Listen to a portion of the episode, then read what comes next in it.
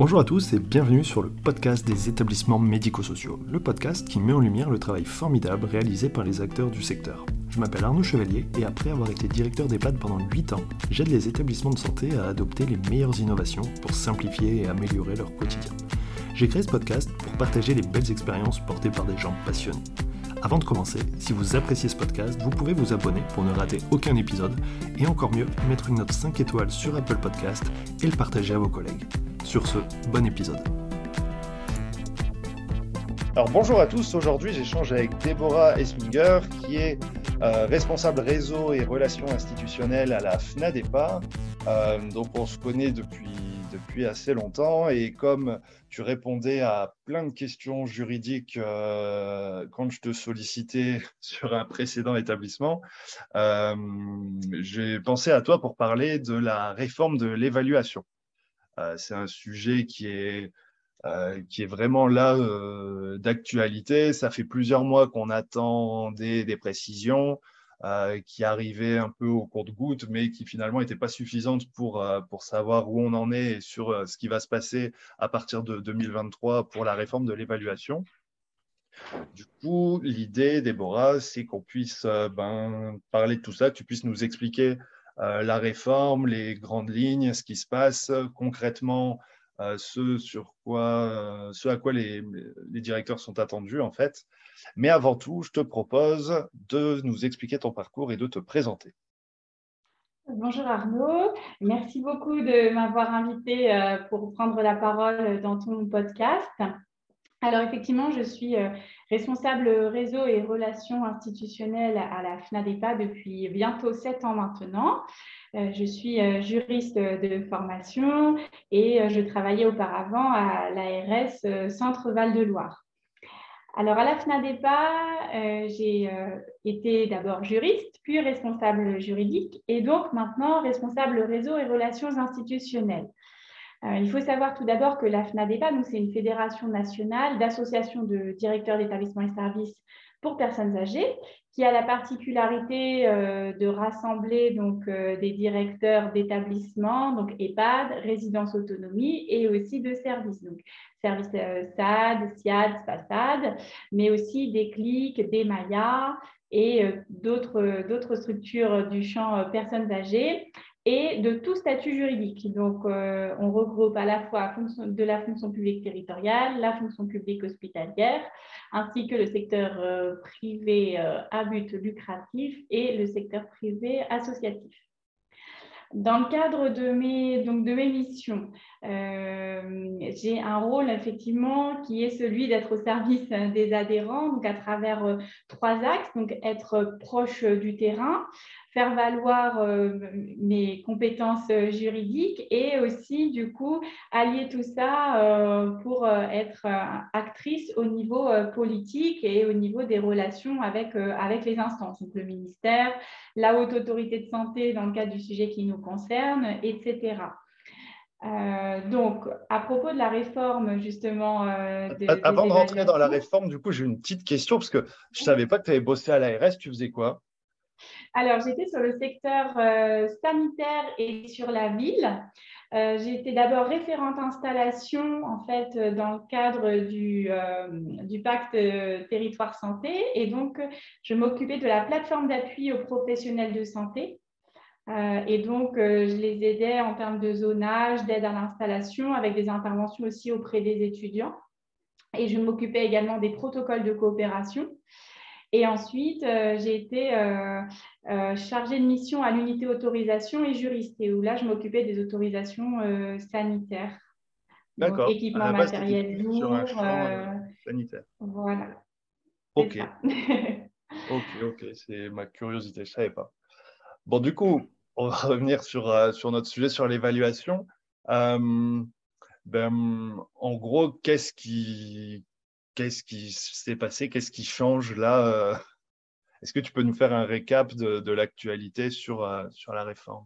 Oui, alors, euh, donc, il faut savoir bien sûr que l'évaluation des activités et la qualité des prestations des ESMS a été introduite donc, par la loi du 2 janvier 2002 qui est venu rénover l'action sociale et médico-sociale.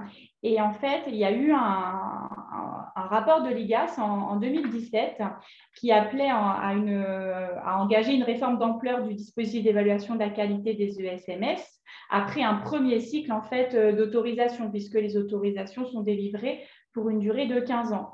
Et donc, il y a eu euh, deux euh, traductions de ce rapport. La première, c'est le transfert des de la NESM à la Haute Autorité de Santé.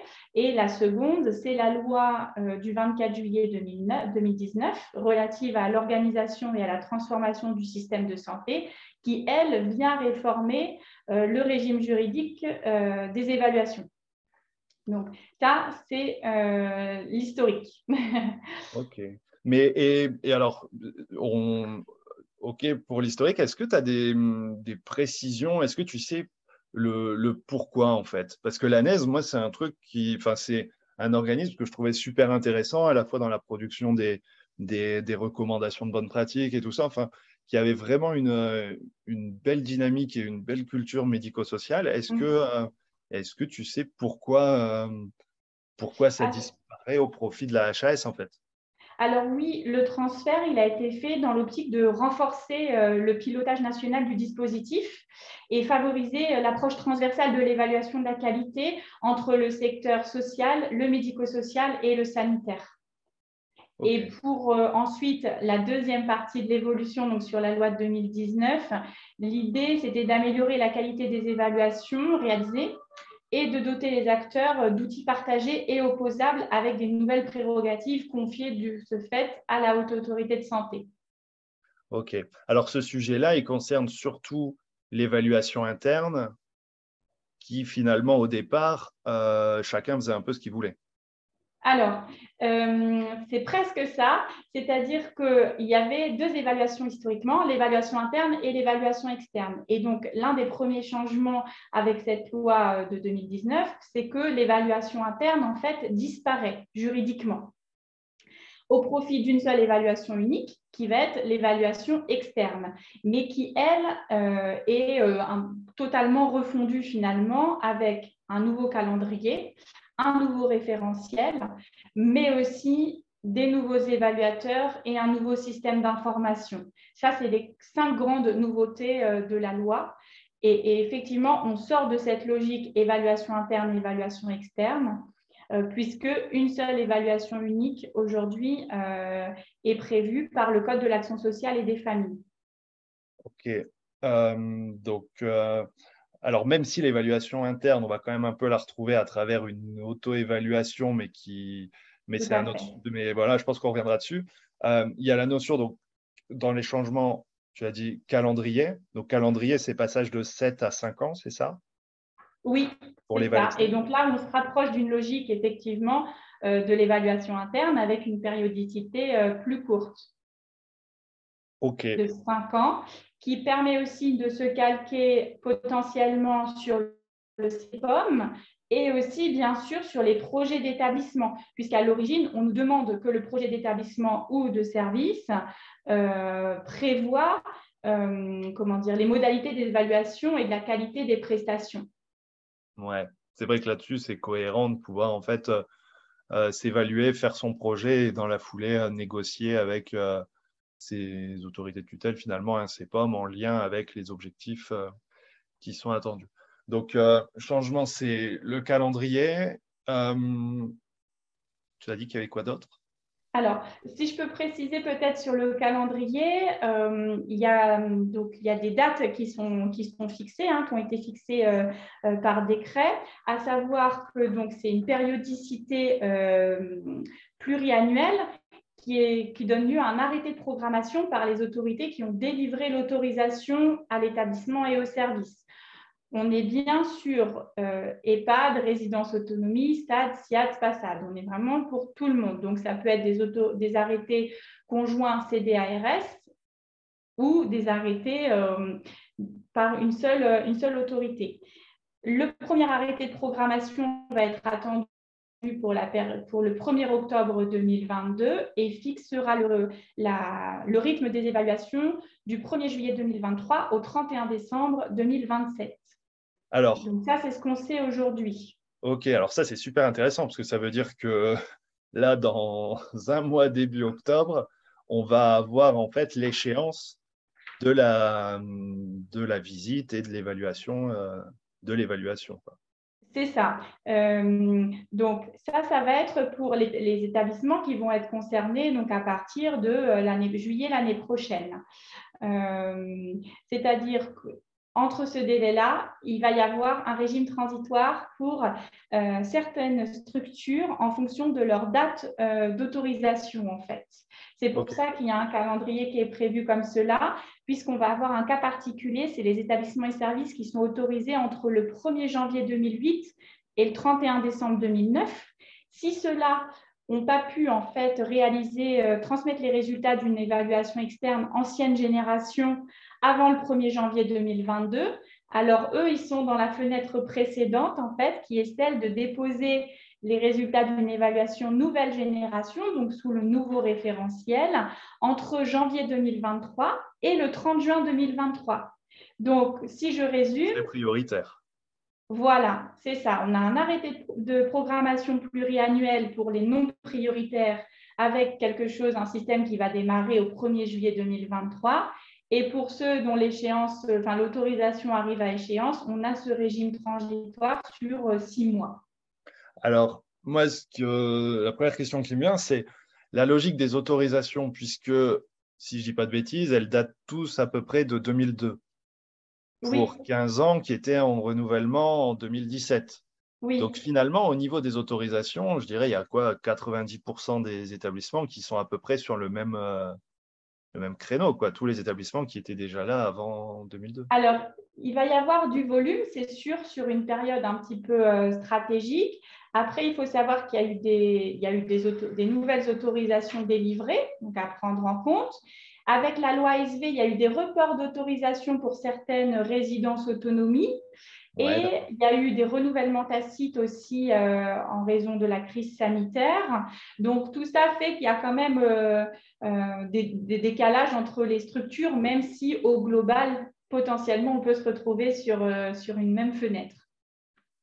OK, alors là, dans cette logique-là de, de fenêtre et d'intervention, c'est qui vient évaluer alors, donc ça, c'est un des, une des nouveautés aussi donc, de la loi de 2019, c'est euh, des évaluateurs nouvelle génération. Euh, c'est-à-dire que les, évaluateurs qui pouvaient précédemment procéder aux, évaluations externes telles qu'on les connaissait ne sont plus habilités à, le, à faire les évaluations euh, nouvelle génération sans une procédure qui n'est plus celle, euh, comment dire, euh, pilotée par, euh, par la NEM, mais avec un mécanisme d'accréditation par le COFRAC, c'est le comité français d'accréditation, complété par un cahier des charges de la haute autorité de santé. D'accord. c'est un cahier des charges qui a été euh, publié le 13 mai 2022. Euh, Et donc là, il y a des procédures qui sont en cours au niveau du COFRAC. Euh, ce sujet-là est un petit peu particulier parce que les délais d'accréditation sont plutôt longs. Il faut savoir aussi qu'un organisme qui souhaite être accrédité COFRAC doit payer le COFRAC pour cela. Ça, c'est quelque chose qui est à préciser. Et donc, euh, les autorités ont prévu en fait euh, quelque chose de temporaire pour permettre aux, structures de faire appel à des évaluateurs, puisque l'accréditation prenant du temps, ils ont mis en place ce qu'on appelle une recevabilité opérationnelle favorable qui aura une, durée maximum de 18 mois. Euh, et donc, au cours de cette durée-là, l'organisme pourra être, aura l'autorisation de, de, procéder à des évaluations nouvelle génération sous le nouveau référentiel, etc. Mais on va y revenir. À savoir que dans cet intervalle-là, il faudra bien qu'il précise à la structure qu'il n'a pas l'accréditation, mais la recevabilité opérationnelle favorable.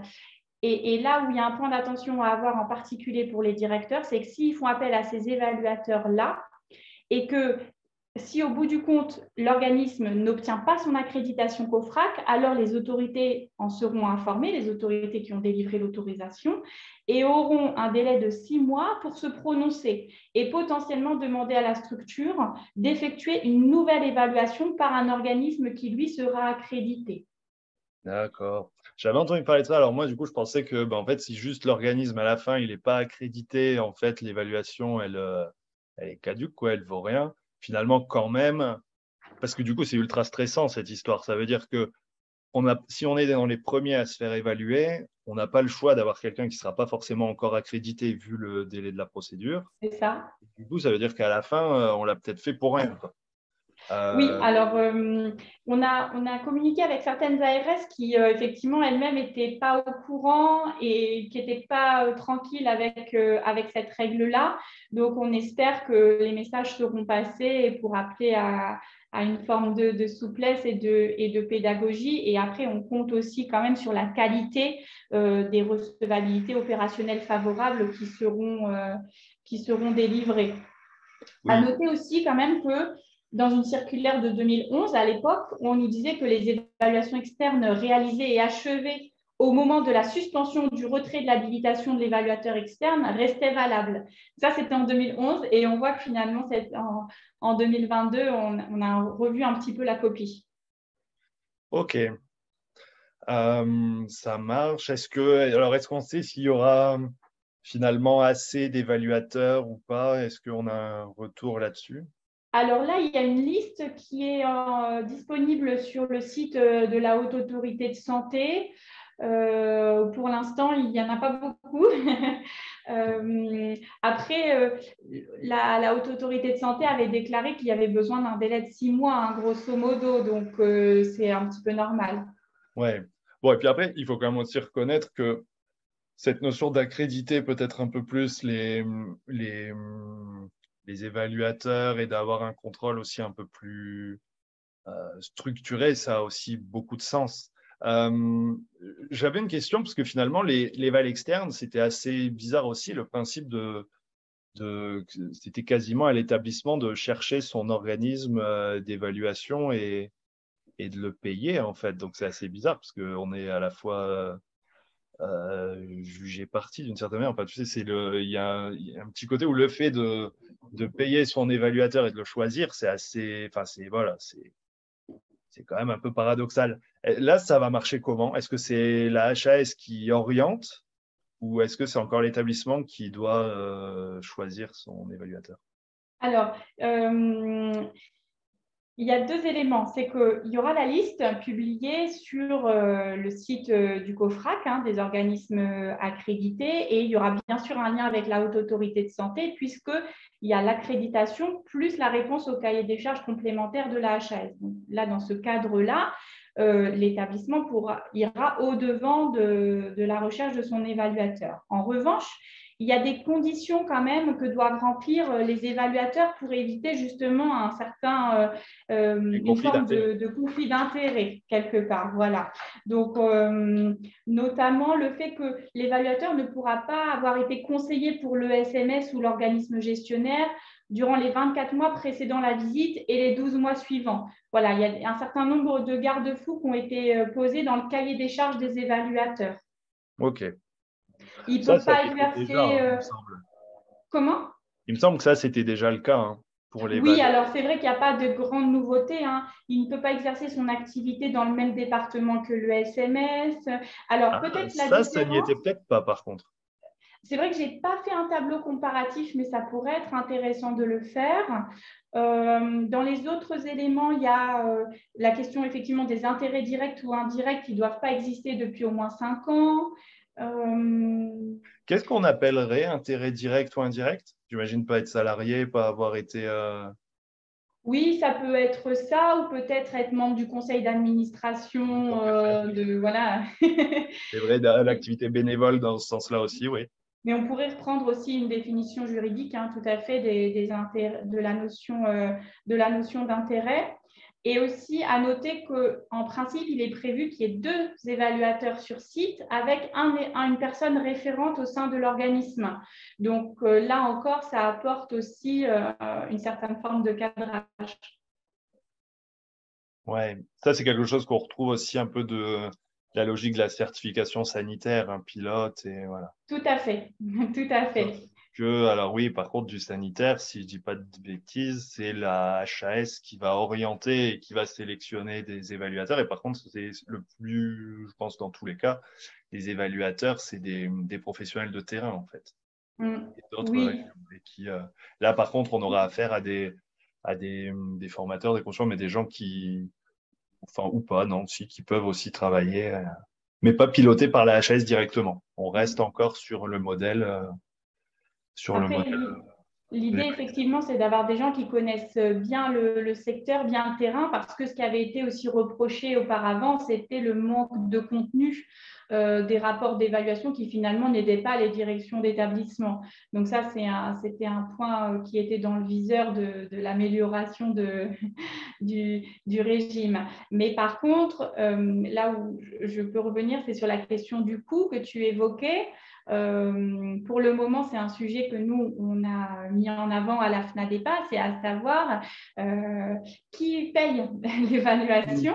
Euh, parce que du coup, avec deux évaluateurs, avec une personne référente, potentiellement, les évaluations vont être plus chères qu'auparavant et aussi plus rapprochées, puisqu'on parle de cinq ans.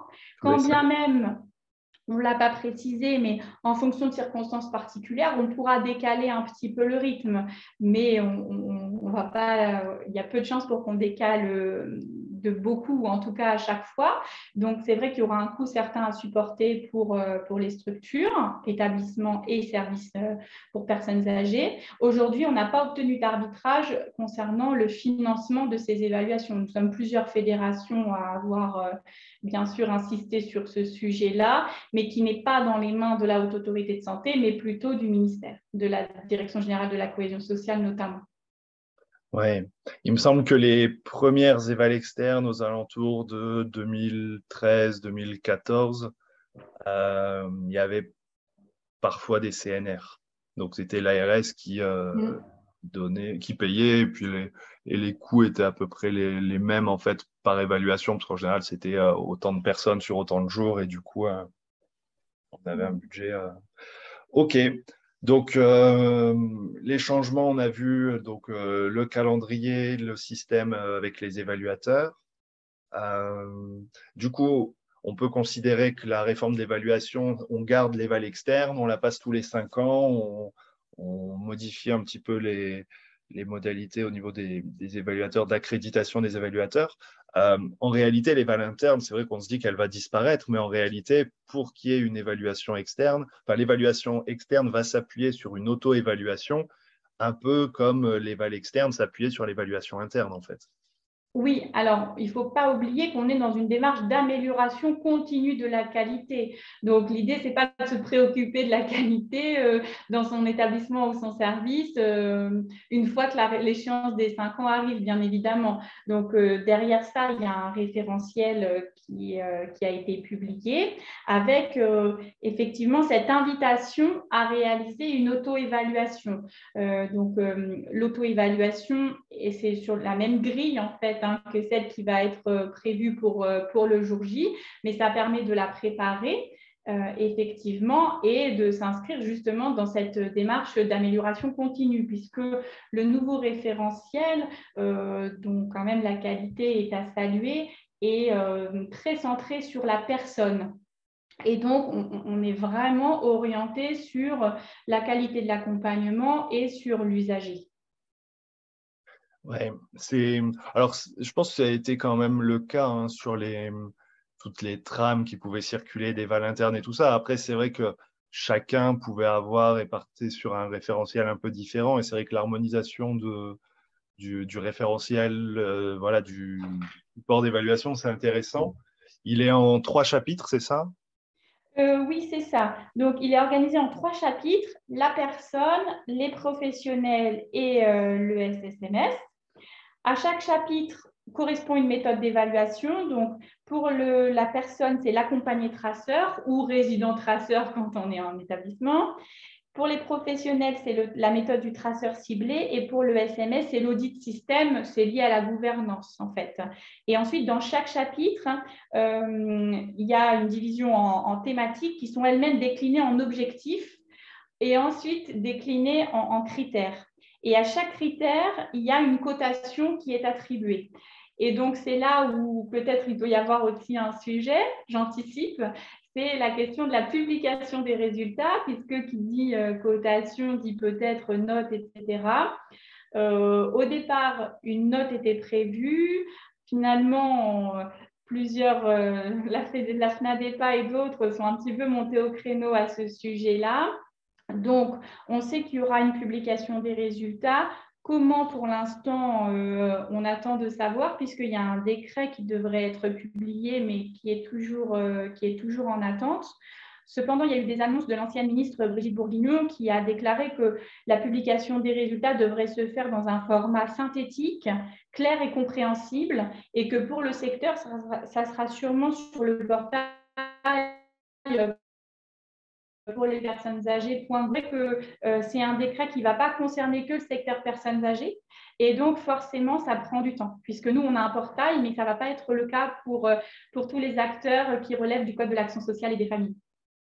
Ouais, c'est vrai que ça, c'est super intéressant et c'est là où on voit la, la, touche, en fait, la patte de la HAS parce que résident traceur, c'est le patient traceur et en même temps, c'est vraiment pertinent, en fait, hein, aller chercher vraiment au plus proche du terrain les, informations en regardant concrètement comment ça se passe pour les gens. Ça, a beaucoup de sens. Après, la question de la publication, moi, je trouve que c'est un côté aussi très intéressant parce que même si j'ai déjà été, j'ai déjà essayé de regarder des résultats de, de cliniques, d'hôpitaux, sur, en fait, euh, il y a des choses qui sont publiées, il y a des rapports, mais c'est imbuvable, on ne trouve pas l'info, et voilà. Euh, ce qui fait que pour les établissements, il peut y avoir un stress de se dire euh, attention, on va, on va publier des choses. Hmm. Ça peut être un peu angoissant. Après, moi, je me dis, si on publie un rapport, en général, c'est quand même des très gros rapports. C'est et ce qui fait que finalement, on, on trouve pas grand-chose, ou en tout cas, personne prendra la, peine d'aller euh, d'aller vraiment creuser, euh, hormis euh, politique, polémique médiatique majeure, et aller rechercher, quoi. comme il y a pu y avoir en février, tu vois, de se dire, bah, en fait, est-ce qu'on savait et tout ça, mais, mais c'est tout. Et par contre, trouver un moyen de le rendre synthétique et vraiment lisible et accessible aussi un peu au grand public, mmh. ça, ça peut à la fois quand même être intéressant, quoi, finalement. C'est ça. Après, il faudra voir encore une fois la manière, euh, la manière dont c'est fait et c'est pour ça qu'on aura une, euh, vigilance particulière sur, euh, sur ce projet de décret évidemment, puisque l'idée, c'est encore une fois, comme je le disais, c'est pas d'avoir une, une, étiquette collée sur l'établissement ou le service pendant cinq ans, publiée sur un site internet qui finalement, au fur et à mesure de l'évolution euh, au cours des cinq ans, ne voudra peut-être plus rien dire. Oui, ça c'est certain et c'est le gros problème. Parce qu'il peut y avoir à un moment une problématique aiguë et puis euh, qui va être corrigée rapidement et derrière, euh, derrière voilà, ça peut, ça peut être, euh, ça peut être pénalisant. Mm. Après, ce qui peut être intéressant aussi, c'est que finalement, ça permet. Alors, le danger d'une évaluation interne-externe, c'est qu'il y a quand même pas mal de critères qui sont quand même un peu subjectifs d'une certaine manière. Euh, si par exemple, on se basait, et même des chiffres, en fait, ça peut être parfois subjectif parce que ça, voilà, hors contexte et tout ça, euh, ça veut plus dire grand-chose. Mais, mm. mais on voit tellement de comparateurs ou de trucs qui sont complètement bidons, en fait, hein, qui sont on ne sait même pas sur quoi c'est basé. On va faire des classements, les 100 meilleurs EHPAD, les trucs, ou avec des notes de 1 à 10. Mais en fait, on ne sait même pas le pourquoi et comment. Et on se rend compte à la fin qu'en fait, il fallait payer un, gros chèque pour faire partie du, classement. Là, finalement, on est sur quelque chose d'encadré, de, voilà, géré par, le, par les tutelles. Donc, euh, je trouve que ça peut avoir du sens, même si, euh, même s'il y a pas mal de risques. Oui, l'idée pour nous, effectivement, c'est quand même euh, qu'il y ait une forme d'objectivité, euh, évidemment, même si pour l'instant, à ce stade, euh, il peut y avoir des écueils qu'on va essayer de, qu'on va tenter d'éviter. Ouais, c'est ça, parce que, ouais. Ok.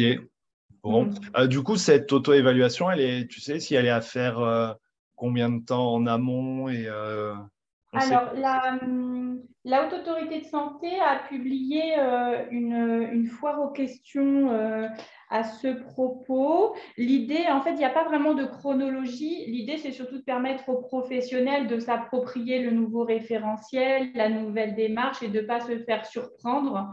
Euh, après, je pense que c'est mieux qu'il n'y ait pas eu d'échéance de, prévue particulière et plutôt de laisser ça au directeur et à ses équipes à, mon avis, c'est mieux comme ça parce que, encore une fois, si le directeur peut-être il est en cours de refonte de son projet d'établissement, bah, il va se lancer tout, tout de suite dans l'auto-évaluation, par exemple. Donc, euh, à mon avis, c'était bien de laisser euh, cette souplesse. Et encore une fois, euh, les, les, structures, ils sont vraiment invités, mais il n'y a pas d'obligation.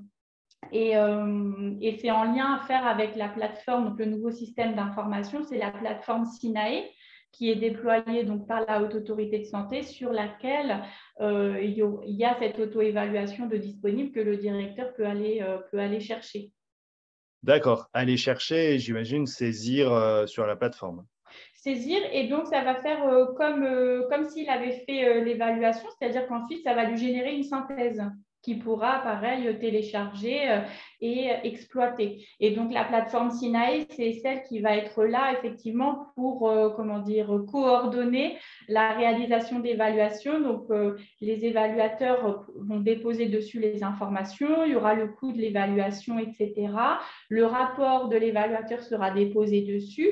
L'établissement pourra faire ses observations, etc., etc., avant que ça soit clôturé. Donc, ça va être vraiment l'interface de gestion.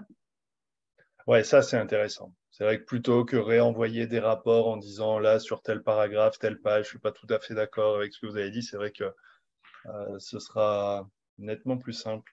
Après, sur la question de calendrier, quand est-ce qu'on fait notre auto-évaluation? De toute façon, la question aujourd'hui se pose pas trop. C'est vrai que si on est dans le cadre d'un projet d'établissement, on peut se, on peut s'y pencher, mais de toute façon, si on n'a pas d'échéance sur, euh, euh, sur l'évaluation en tant que telle, donc nouvelle évaluation externe, en fait, euh, voilà, on peut le faire, mais euh, si c'est pour finalement être évalué dans deux ans, euh, ça a peu d'intérêt, en fait. Ou en tout cas, ça veut dire qu'il faudra le faire deux fois. OK. Donc, il n'y a pas forcément d'échéance. Là, ce qu'on peut recommander, c'est de se former. il, y a des, il, y a notamment des sessions de formation à la FNADEPA de deux jours qui sont proposées c'est de se former, d'attendre le calendrier et puis ensuite euh, euh, d'aller commencer à exploiter la grille, la grille d'auto-évaluation. À la FNADEPA, on a une directrice de résidence autonomie qui a expérimenté le référentiel, donc dans la phase préliminaire à la publication, et qui a pu nous signifier qu'elle était elle avait trouvé quand même euh, le contenu euh, vraiment très intéressant et que euh, comment dire l'application vraiment centrée sur la personne se ressentait dans ce qu'elle avait pu transposer et essayer expérimenter à sa, à sa résidence. Ok, cool. Bon, c'est bien, c'est rassurant, c'est des bonnes nouvelles ça. ce serait une belle conclusion. Après, je ne sais pas si on a, tu sais, il y avait cinq euh, évolutions majeures, donc calendrier, auto-évaluation, réforme de l'accréditation des évaluateurs. Qu'est-ce qui peut changer d'autre? Alors, c'est les cinq grandes nouveautés, on va dire. On n'a peut-être pas assez parlé euh, du CEPOM et de la programmation. C'est vrai que ça inquiète un petit peu aujourd'hui les directeurs. Euh, et pareil, les ARS ne savent pas trop encore hein, comment elles vont s'y prendre parce qu'il faut quand même avoir à l'esprit que euh, le calendrier des CEPOM pour les EHPAD, j'entends, qui était prévu par la loi d'adaptation de la société au vieillissement, n'est pas tenu. Bah oui. Parce qu'il y a euh, un ou deux ans de retard aisément crise sanitaire, mais pas que. Et donc, euh, aujourd'hui, on, sait que les ARS sont un petit peu en réflexion de savoir comment elles vont articuler euh, cela. Et, euh, et, nous, ce qu'on conseille vraiment, c'est que c'est les directeurs qui connaissent bien leur structure, comme quand ils font le diagnostic pour le CEPOM. Donc, il ne faut pas qu'ils hésitent à être force de proposition, sachant que ce n'est pas obligatoire de faire calquer tout de suite le calendrier des évaluations avec celui du, CEPOM. Donc euh, là encore, il ne faut, il faut pas hésiter à se, à se positionner. Et peut-être euh, pour résumer pour les directeurs qui, qui, seraient bientôt concernés, on peut redire donc, les six étapes hein, de l'évaluation nouvelle génération, donc avec l'auto-évaluation, l'engagement de la procédure d'évaluation, la sélection de l'organisme, comme on disait, donc qui appartient à l'établissement, l'évaluation, l'envoi du rapport, la transmission et la diffusion du rapport euh, par le SMS. Et euh, un point important qu'on n'a pas euh, dit, c'est que tout ça devra apparaître dans le rapport d'activité de la structure qui sera transmis aux autorités. Ça, c'était le cas auparavant, surtout sur le volet évaluation interne, mais là, ça sera vraiment sur l'évaluation nouvelle génération. Et on, peut peut-être, si tu veux, terminer sur les, peut-être les tractations, euh, puisque tu t'interrogeais justement sur euh, la naissance euh, de la compétence de la HAS, de la loi de 2019, etc. Le rapport IGAS va un petit peu plus loin, en fait, hein, sur, sur le sujet. Et donc, c'est vrai qu'à la FNADEPA, c'est quelque chose qu'on a dans le viseur parce qu'il faut s'attendre peut-être à quelque chose qui aille un petit peu plus loin. Euh, on ne l'a pas dit en introduction, mais euh, les, évaluations, donc euh, ce n'est pas la même chose que l'inspection contrôle, ça, ça a été dit et redit notamment au moment des fossoyeurs, mais par contre, c'est étroitement lié aujourd'hui au droit des autorisations, puisqu'on l'a dit, les, les évaluations conditionnent le renouvellement de l'autorisation pour 15 ans. Euh, sauf que euh, l'IGAS a un petit peu, comment dire, euh, dénoncé ce principe. Et donc, il faut savoir que dans son rapport, l'IGAS nous dit que selon lui, une évaluation, selon elle, pardon, une, une évaluation positive de qualité n'a aucun lien avec euh, l'organisation optimale de l'offre sur un territoire et que justement actuellement, le lien exclusif entre évaluation externe et le renouvellement d'autorisation peut même parfois contrarier cette organisation optimale. Et le système actuel revient donc, selon elle, à figer l'offre de place en ESMS sur la base des besoins identifiés à la date de l'autorisation initiale. Et donc, l'IGAS, en 2017, préconise de supprimer le caractère exclusif du lien entre l'évaluation externe et le renouvellement de l'autorisation. Ça, c'est quelque chose, encore une fois, qui n'était pas du tout exprimé comme ça. Euh, c'était même le contraire dans une circulaire de 2011. Mais il faut peut-être s'attendre aujourd'hui, étant donné qu'on le réfléchit beaucoup à l'offre de demain, à l'EHPAD de demain, etc., euh, à euh, peut-être une évolution de ces régimes juridiques-là dans les, dans, dans les prochaines années. Ouais. Bon, en même temps, pour les prochaines années, on est plutôt là, dans celles qui viennent, les échéances 2030, un peu plus, à se dire, euh, techniquement, il manque plutôt des places.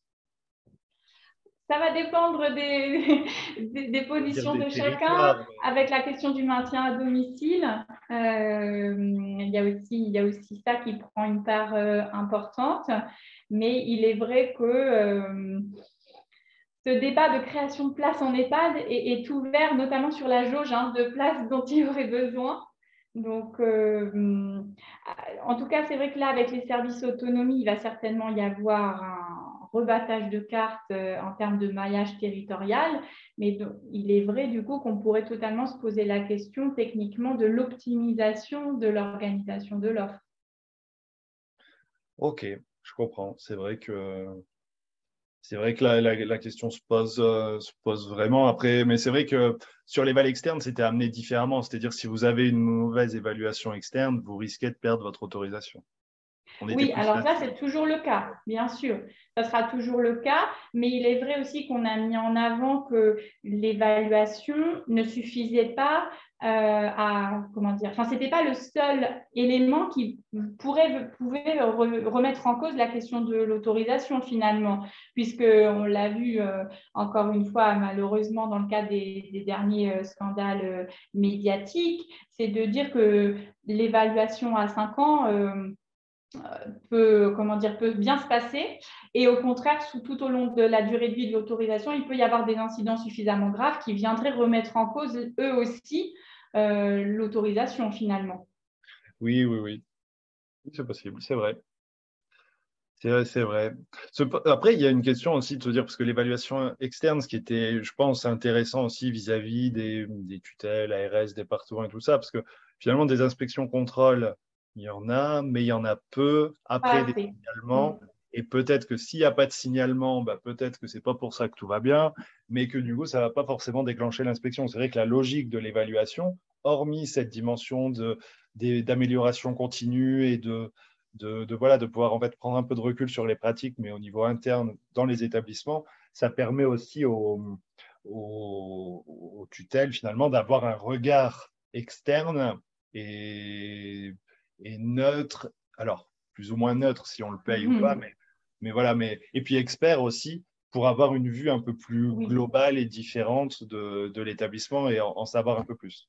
Parfaitement. Je pense que c'est aussi pour ça que les deux mesures sont arrivées un petit peu en simultané. Hein. On a publié le référentiel euh, pour essayer d'avoir effectivement quelque chose d'un peu plus euh, qualitatif pour les autorités, pour pouvoir suivre un petit peu mieux euh, la démarche d'amélioration continue de la qualité dans les structures, avec en parallèle l'annonce du renforcement des politiques de contrôle